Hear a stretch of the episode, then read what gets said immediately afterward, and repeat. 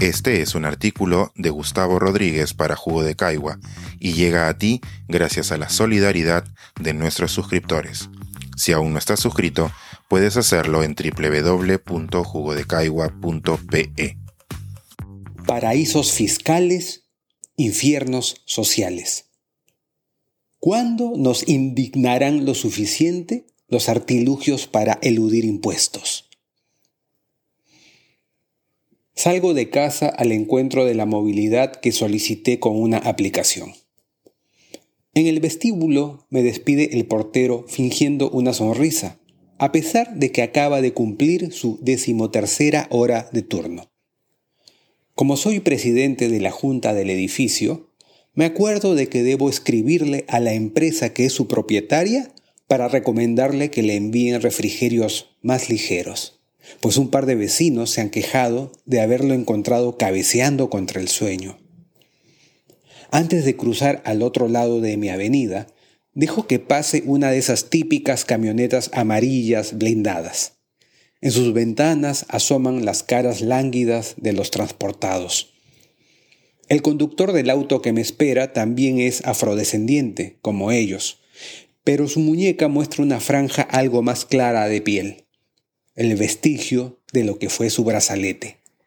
Me ha tocado un liberto y estaré, por ley, obligado a darle propina.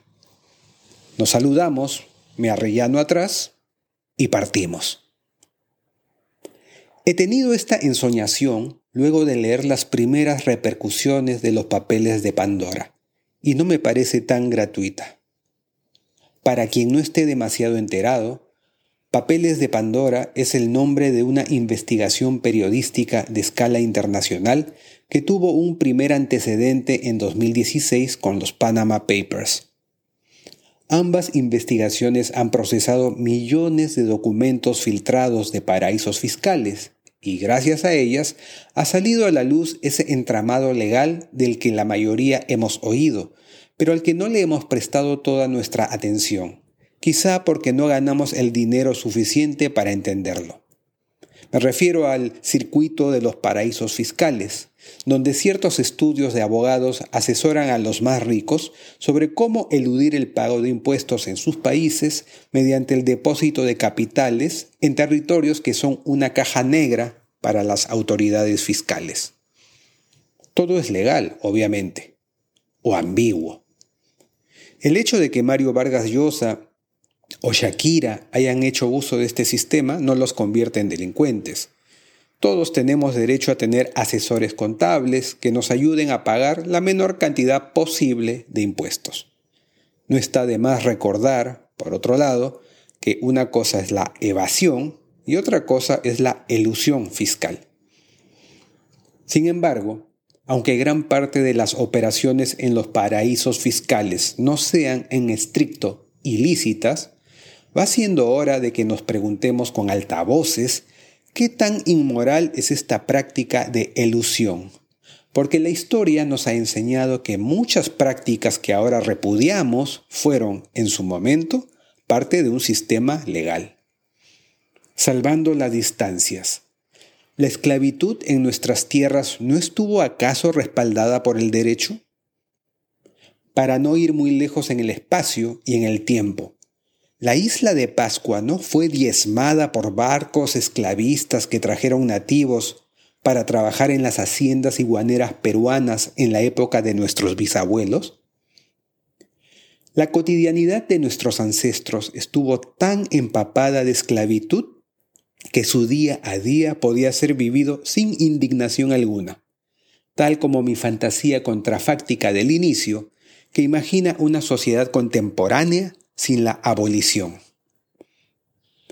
Nuestra existencia pacífica en el planeta depende de retos colosales en lo ambiental y lo social. Dentro de lo social, en las próximas décadas será decisiva la guerra contra la inequidad y junto al acceso de los marginados a los servicios esenciales, los derechos de las minorías y los fenómenos migratorios, una de sus batallas cruciales será el reparto sensato de la riqueza.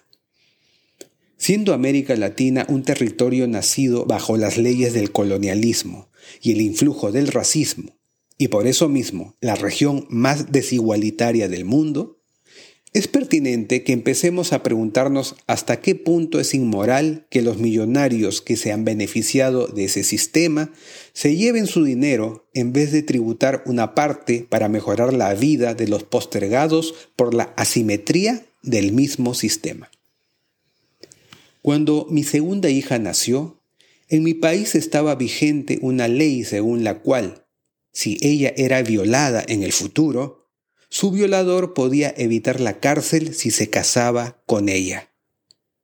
Cuando se lo he contado hace poco, quedó boquiabierta. El sentido común jamás es estático.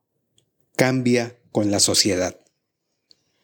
Algún día nuestros nietos se preguntarán cómo fue posible que viviéramos estos tiempos siendo tan tolerantes con los paraísos fiscales.